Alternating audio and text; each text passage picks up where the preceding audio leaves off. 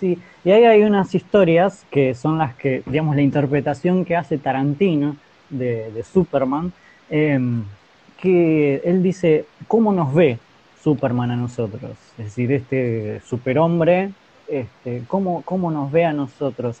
Em, de hecho, en Kill Bill está esto, en, la parte final de Kill Bill, eh, Tarantino hace decir que entonces cuando este, Superman es un simple este, periodista, que de hecho no es una tarea que la realice correctamente o bien, digamos, no, se muestra como bastante torpe.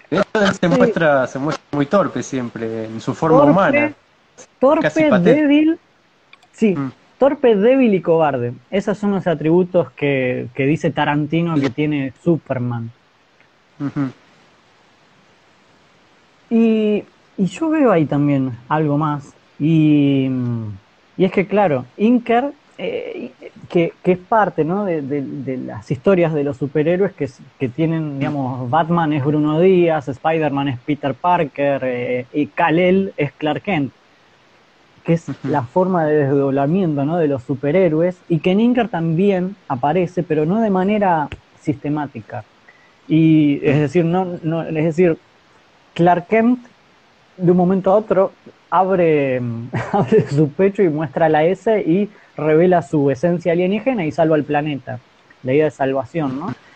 Em, pensando también en la idea de salvación de ese superhombre, super padre, una vez muertos los dioses que advienen para redimir a los hombres.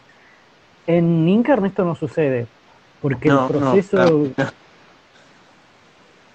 Sí, sí. Él eh, simplemente pareciera que no puede controlar el superpoder que tiene, que justamente, para los que no lo conocen, él se transforma en escarabajo. Se transforma en un escarabajo que hasta ahora se sabe que tiene super fuerza. Él solo conoce eso. Pero claro, él se transforma como si fuera una especie de Hulk, podríamos decir, cuando se enoja. Se transforma.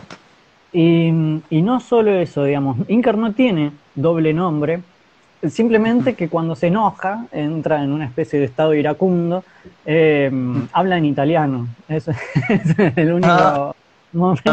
es importante.